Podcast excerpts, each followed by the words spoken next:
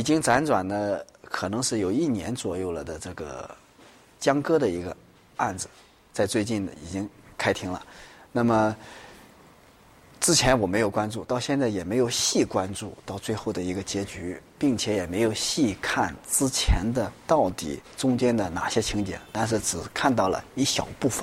那么就是原本也就是说叫江歌的这个人，原本不属于自己的一个矛盾，结果把自己推向了一个火海，让对方把他给杀死了这样的一个事情。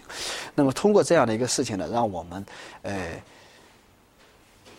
想到了一些对于社会的一些反思，那就是在人与人当中，我们身边大有这样的人在，因为在很多的媒体上看到的时候啊，都是一些啊谴责现在现在的当事人，或者谴责那个杀人的这个人，或者是谴责谁，或者是分析这个事情的来龙去脉，而很少有看到在这个背后折射的一个人性的东西。那就是为什么，呃，原本是另外两个人的事情，却引发了这个江歌成为了一个受害者，这样的一个被刺的这样的一个事件。那么在我们身边可以去看一下，有很多这样的事情。那么举一个这样的例子，曾经有一个呃学生，女学生，跟自己的一个可以说是男朋友，在外面的树林里亲热。那么这时候来了，呃，抢劫的，那么就因此呢，跟那个男的打起来了。当然了，那个男的打不过抢劫的人，几乎就是命都要没了。那让这个女的快走，他为了保护这个女的。这个女的走了以后，不但不去找旁边的有保安报案，也不打幺幺零，然后呢，结果是在宿舍里捂着被子就哭。同学问他怎么回事，他也不说，因为他不想暴露他已经谈恋爱跟这个人的关系这种事情，所以就捂着被子哭。那么，也就在这种情况下，就完全是把这种最底线的一种要救人放在第一位，放于不顾了。那么，由此而得出这个男的最终，当然了没有牺牲，还活着，自己爬到了呃门卫室，然后求救，最后活下来。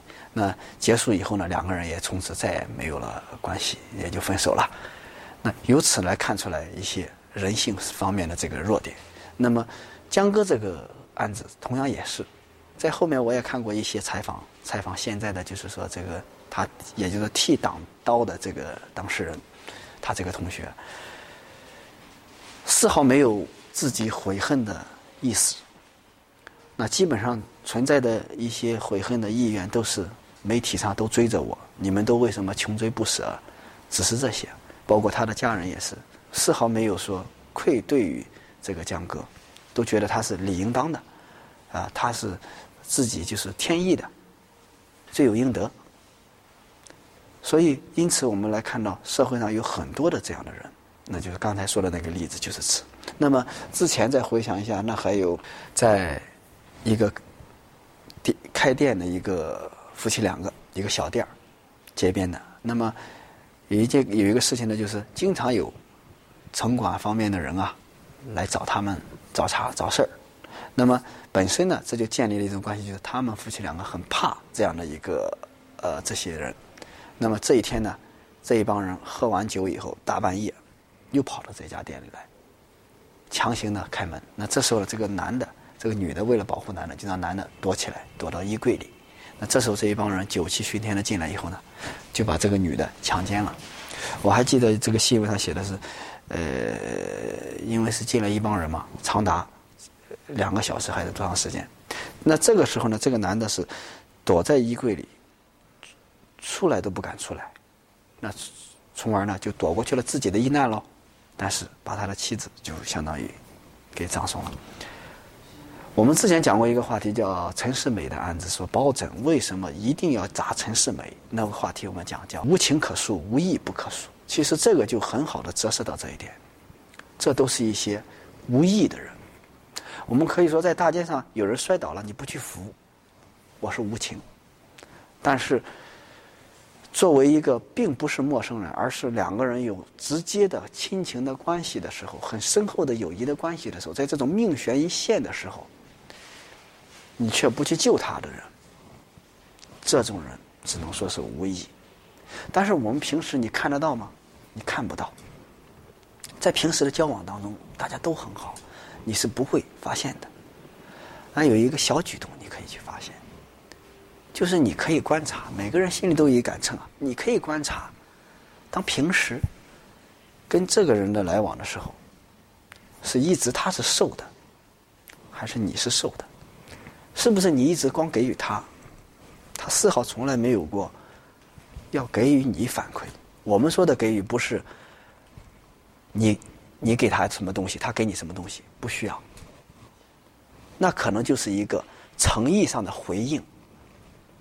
比如我不喜欢跟人打招呼，你跟我说你好，我会微笑，并且笑的不是牵强的微笑。我们现在网络上有一个，这个不管微信还是什么，都有一个第一个图标，简单的微笑，好多人就发这样的。这个代表了什么呢？很大一部分代表漠视。就是我回应了，类似于什么哦，呵呵，诚意的一种回应，那就是我给你东西也好，我给你什么也好，他从内心萌发出来的一种对你的感激。这种感激不一定是东西，不一定是表情，但是你会感受得到这个人很主动、很积极，内心很热情。这种人在遇到事情的时候。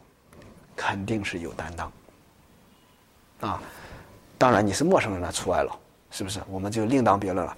当你们是一个深厚感情的时候，深厚的友谊的时候，深厚的亲情的时候，最起码，在这种生命有危险的时候，他会出来替你挡刀也好，解围也好，绝对不会是自己跑掉，弃之不管。但是你反之，能够尽量去躲避。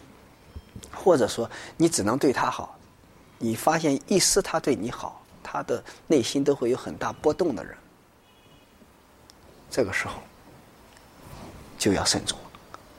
所以我们更大的说，结束我们今天的话题来说，通过江歌案，我们不是要去说里面的来龙去脉，我们想提醒大家的就是，去努力的琢磨一下，虽然这种突发事件在我们身边不会发生。